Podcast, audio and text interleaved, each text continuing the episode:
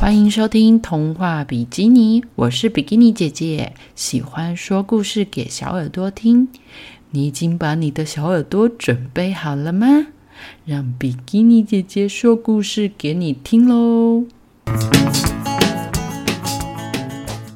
第四章，波妞回来了。暴风雨也殃及了海边的小镇。明明还是白天，但天空却乌云密布的。狂风暴雨大作，中介离开幼稚园，往李莎工作的向日葵之家走去。老师跟他说：“要小心点哦。”好，老师再见。向日葵之家因为停电，所以一片漆黑。婆婆们好像也很不安的样子诶。中介穿着黄色的雨衣到这里找妈妈。陈婆婆自言自语的说：“哎呦。”居然因为这点风雨就停电了，所以我才不想要留在这里过夜嘛。然后突然，嘣，电灯亮了，电来了，太好了。这时候啊，他们正在看新闻，新闻上播报说，突然形成的轻度台风，强劲的风势夹杂夹杂大雨，大家要小心。然后呢，李莎妈妈的同事啊，他就跟他跟李莎说。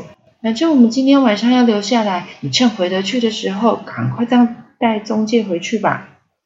中介就跟婆婆们说：“大家再见。”哦，陈婆婆就说：“小心啊，不要被风吹走了。”李莎的车穿梭在暴风雨中，中介不安的说：“海浪，妈妈，海浪暴涨起来嘞，船会不会沉下去啊？”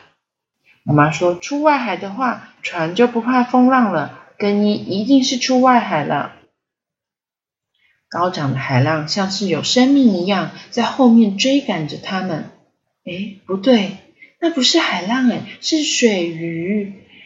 有鱼耶，丽莎，你看有鱼。系好三，系好安全带，中介。丽莎拼命的开着车，那些鱼跟过来了，中介就愣住了。在鱼的背上有一个小女孩，哎，哦。为什么中介看海浪会很像有眼睛？就是小朋友才看得见的，大人是看不见的。女孩一副很享受的样子，在鱼背上奔跑。她一看到坐在车子里的中介啊，整个人都兴奋起来嘞，就跑着他们走过去。中介，中介，中介，中介，是中介。他就一直跑，一直追着李莎他们的车。哇，他看起来好高兴哦。哦，真是残忍的海浪啊！李莎一个急转弯，打了方向盘，水鱼来不及转弯，一头就撞上了岩石。于是小女孩便被海浪甩了出来。啊，妈妈，有一个女孩掉下去了！中介大喊。李莎赶快把车子停下来，水位越来越高了。中介，中介，你在哪里看到那个小女孩的？就在刚刚，她在那边的鱼上面跑啊！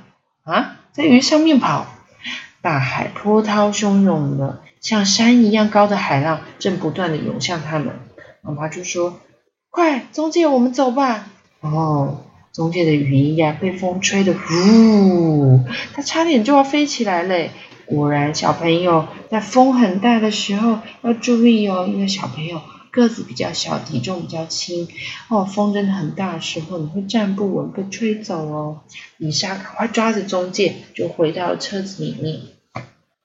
不知不觉中，雨停了，但海浪依旧没有平息的迹象。哎，大海甚至呢，往山崖上的房子逼近，就中介他们家。等到车子好不容易开到家门口的时候，挂在栅栏上的水桶。却因为受到狂风的吹袭滚了下来。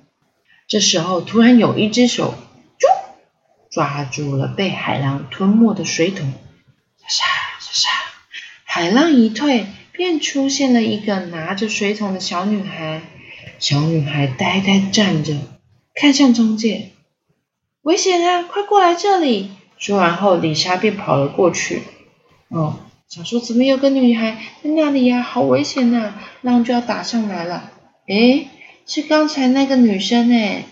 就在中介才刚意识到这一点的时候，小女孩也注意到中介喽。小女孩回过神来，用最快的速度跑了过去。她一脸认真的、拼命的向中介跑过去，嗯，跑跑跑跑跑跑跑跑跑，然后就这样，嘣，紧紧的抱住了中介，好用力，好用力的抱着，嗯，中介终于找到你了。这个小女孩是这个表情哦。妈妈就说：“中介，你认识他吗？”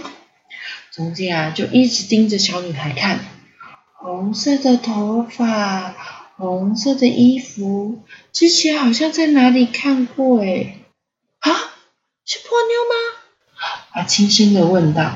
只见小女孩的脸瞬间就亮起来了，她用力的点了点头，说：“嗯，我是波妞，是波妞诶，丽莎，波妞变成女生回来了。”突然，哗啦啦啦！